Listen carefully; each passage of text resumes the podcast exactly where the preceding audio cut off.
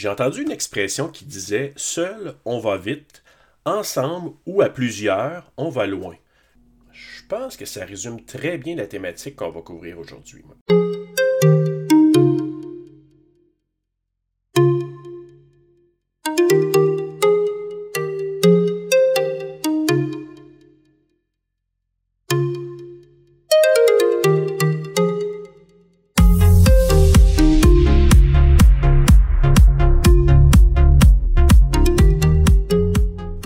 Derniers mois de 2020, euh, pour moi, le mot le plus réconfortant et rassurant qu'on a commencé à utiliser pas mal fréquemment, je dirais, c'est le mot bienveillance.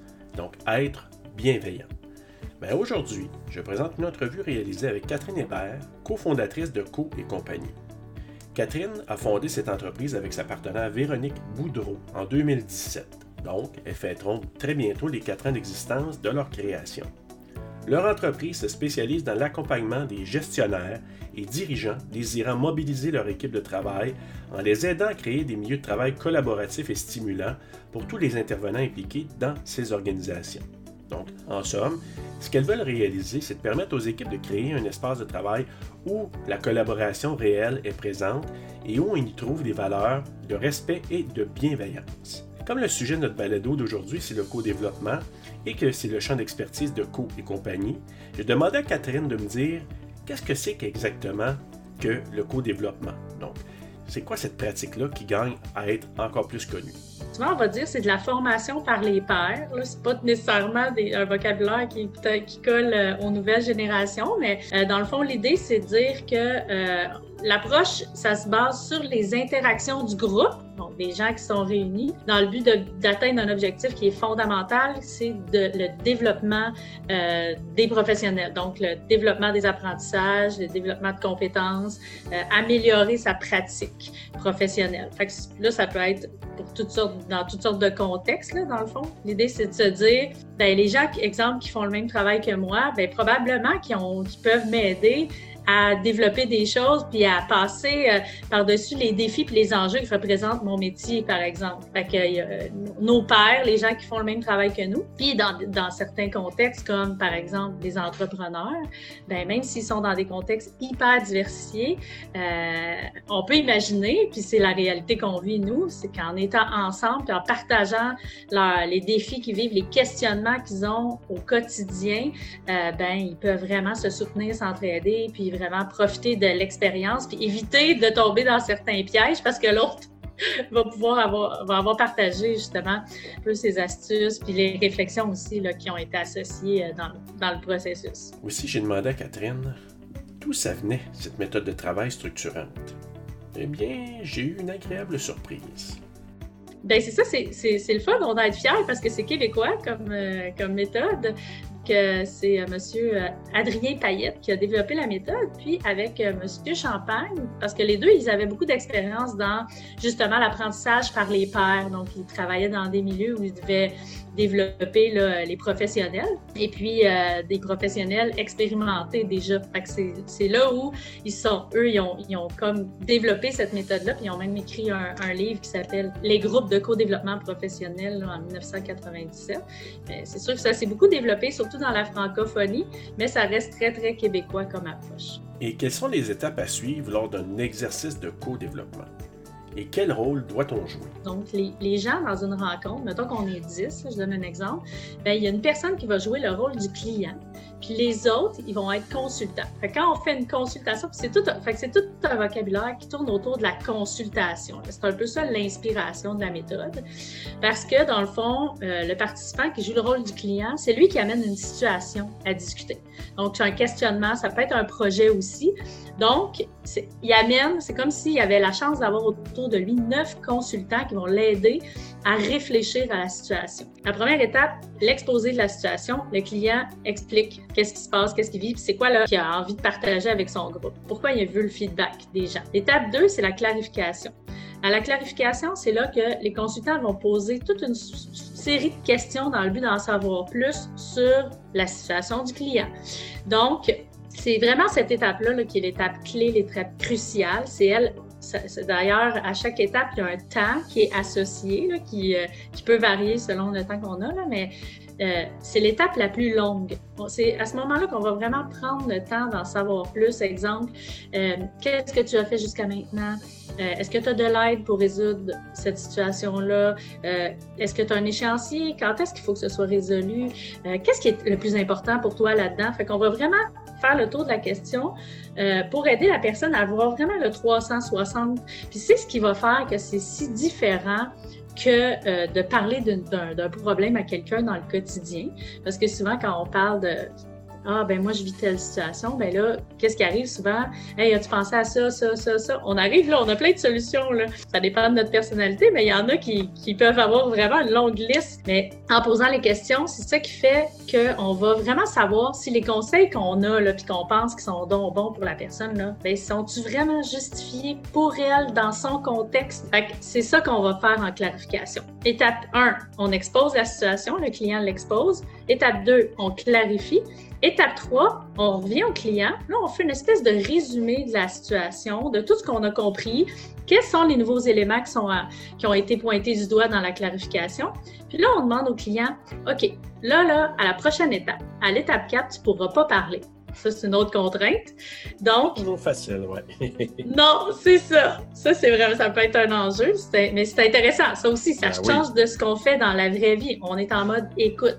Mais là, avant d'écouter les conseils, puis euh, on va te demander qu'est-ce que tu veux recevoir de nous? Parce que quand on a clarifié, des fois, là, ça nous a permis d'avoir un regard qui est vraiment différent de la situation qu'on a exposée au début. Fait que là, on demande au client qu'est-ce que tu aimerais recevoir comme partage d'expérience, comme conseil de la part des consultants qui sont ici? Donc, ça, c'est l'étape 3. Donc, à l'étape 4, bien là, c'est là que, dans le fond, le client va avoir reformulé sa question. Et là, il se tait. Et là, partage d'expérience. On peut même partager notre opinion, puis euh, on va euh, donner des conseils. C'est le temps. Fait que les gens sont souvent très heureux là, de pouvoir partager leurs idées. Le client, à ce moment-là, souvent, il prend des notes. Et par, exemple, partage d'opinion, ça peut être Ah, j'ai l'impression que tu t'en mets beaucoup sur les épaules. Euh, moi, je trouve que tu as déjà fait beaucoup de choses. J'ai l'impression que tu peux avoir confiance de ce que tu as posé comme action. Partage d'expérience, ben là, j'ai déjà vécu une situation similaire. Fait qu'on voit un peu genre. C'est des conseils qui peuvent être euh, entendus dans d'autres contextes, mais là, avec la clarification, ça prend tout son sens. vraiment, ça devient beaucoup plus euh, significatif. significatif, oui. Fait qu'on est à l'étape 4, là, on a partagé les conseils, tout ça. Étape 5, on revient au client. Là, il a vraiment été en mode écoute, euh, ouverture. Et là, on lui dit, nomme-moi une chose que tu as retenue comme étant plus particulièrement comme inspirante ou intéressante pour toi euh, et euh, quelque chose que tu as envie de mettre en action dans les prochaines semaines. Donc, c'est comme l'étape synthèse plan d'action à l'étape 5. La dernière étape, l'étape 6 de la consultation, c'est le moment où tout le monde va partager ses apprentissages. Donc, à travers cette expérience-là, ce qui est particulier, c'est que même si on aidait une personne, il y a vraiment très, très, très souvent l'effet d'écho qu'on nomme, même si la, situation au départ, elle nous apparaissait comme vraiment très loin de ce qu'on vivait, finalement, les réflexions, euh, les échanges, les questions, des fois, on fait, ont, ont du sens pour nous. Comme feedback qu'on a dans le tour des apprentissages à l'étape 6, c'est fréquent qu'on entend, euh, ben moi, euh, euh, ça me fait vraiment penser à quelque chose que je vis en ce moment. Quand telle question a été posée, pour moi, je me suis dit, et qu'il faudrait que je me réponde, que je réponde à cette question-là ou tel conseil, telle ressource qui a été nommée, je l'ai, je parce que pour moi, ça, ça va vraiment m'aider dans les prochaines semaines, exemple. Donc, euh, c'est pas mal ça, les étapes, en fait. Quand je parlais des rôles, on a nommé le client, les consultants, puis l'autre personne, en fait, qui présente, même si des fois, c'est pas un expert facilitateur, parce que quand on forme des gens, euh, des fois, ça peut être un membre de l'équipe qui joue. Il y a des équipes comme chez vous, entre autres, je sais, vous alternez l'animation, mais il faut vraiment porter notre rôle de facilitateur, puis pas déroger de ce rôle-là. Bien, d'une part, parce que le facilitateur, c'est lui qui suit les fameuses étapes. Puis le temps, pour pas qu'on déborde. Parce que, bon, ça peut être facile de s'enflammer. Et puis, euh, ben, dans le fond, comme dans n'importe quelle rencontre, c'est toujours intéressant de garder le plus possible le temps. Donc, déjà, gérer le temps, gérer les étapes, mais c'est aussi gérer les tours de parole. Fait qu'on veut s'assurer que tout le monde donne son input le plus possible parce que le co-développement, c'est une approche collaborative. Donc, ce qu'on veut, c'est vraiment un sentiment d'équité. Euh, il y en a qu'il faut modérer, il y en a qu'il faut encourager. Ouais. C'est ça. Donc, euh, puis, puis toutes sortes de petites dynamiques de groupe après. Le métier de facilitateur, c'est un, c'est un art. C'est un art en euh, oui. Oui, qui se, qui se travaille, qui va se, qui se travaille toute la vie, je vous dirais. Exactement. pour l'exercer. Donc, euh, donc oui, son rôle est important pour s'assurer qu'on garde le cap. Puis ce qu'on veut, c'est aider le client et que tout le monde se soit riche en apprentissage. Question ouverte, fermée? Ah, ben c'est sûr. C'est plus la question, plus c'est ouvert, positif, que ça, ça moi j'aime bien dire, c'est des questions génératives qui vont générer des réflexions, qui vont ouvrir aux possibilités. Plus parce que dans le fond, juste donner un exemple, euh, ça, pourrait être une question, un conseil déguisé en question. C'est quelque chose auquel on, on, fait face beaucoup quand on est facilitateur. Oh, oui. Donc, est-ce que tu as essayé de faire telle affaire, d'appliquer telle méthode? Donc là, on est très restreint par opposition à une question qui serait vraiment. Euh, Quelle méthode as-tu essayé, par exemple? Qu'est-ce que. Oui, c'est ça. Est-ce que tu aurais essayé des méthodes ou même qu'est-ce que tu as essayé jusqu'à maintenant? Là, on pourrait ouvrir sur même des perspectives qu'on n'aurait pas envisagées. La personne, elle va peut-être nous amener à quelque part, puis c'est là qu'on va apprendre. C'est là qu'on va apprendre d'elle, parce que là, on va aller puiser dans toute la richesse de son expérience. Si on pose une question qui est très étroite, on va avoir accès juste à ça. Et c'est quoi la signification de co et compagnie? Co pour euh, collaboration et co-développement et compagnie parce que, ben, en fait, c'est un petit clin d'œil parce que justement, Véronique et moi, avant de se lancer, on était conseillères en entrepreneuriat. Donc, on a, on a participé à, à, à, toutes ces petites compagnies-là qui ont démarré. Et puis aussi, euh, parce que c'est vraiment en démarrage, beaucoup qu'on a travaillé. Et aussi, euh, ben, parce que comme ce qu'on fait, c'est très collaboratif, on est toujours à rassembler des gens ensemble. Donc, on est toujours en bonne compagnie. Fait que c'est un double Et comme je le fais avec tous mes invités, j'ai demandé à Catherine, ça a été quoi ton premier emploi? Moi, j'ai travaillé d'abord dans les camps de jour.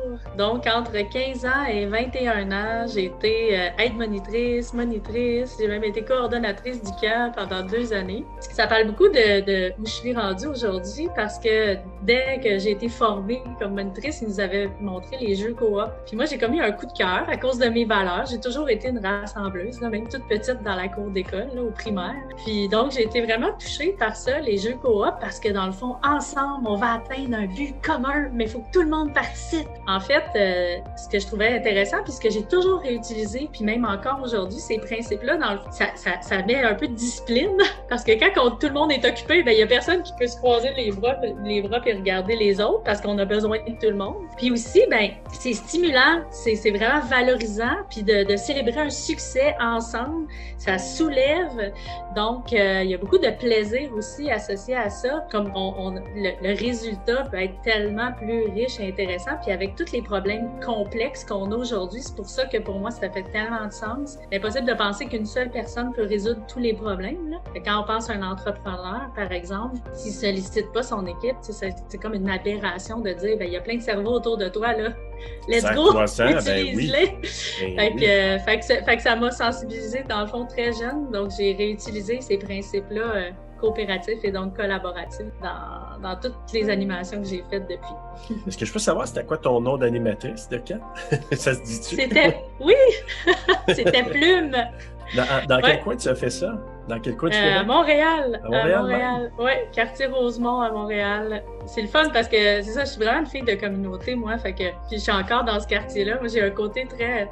Autant je suis super curieuse, je suis une voyageuse, autant j'ai mes racines bien ancrées. J'habite encore dans la maison de ma naissance. Oh, wow! fait que je côtoie encore des gens de cette époque-là euh, euh, dans mon quartier. C'est quand même très familial. Puis les gens, ils sont attachés à notre quartier. Fait qu'il y a bien des gens qui restent. On a, on a ah. cet esprit-là de communauté, même si on est dans la grande ville. des fois, les gens, ils savent pas qu'on peut vivre ça, mais à Montréal, il y a comme des petits, des petits lieux comme ça qui existent où les gens ils se parlent. Puis, euh, Catherine Hébert, merci tellement d'avoir accepté mon invitation. Ça fait plaisir. C'est toujours agréable de parler de, de notre sujet. On est ah. vraiment passionnés, fait que c'est le fun de savoir que les gens ils découvrent ça parce qu'après, ben, on peut plus s'en passer. Tout à fait. Merci beaucoup, Catherine. Eh bien, j'ai trouvé ça très intéressant de discuter avec Catherine de co-développement.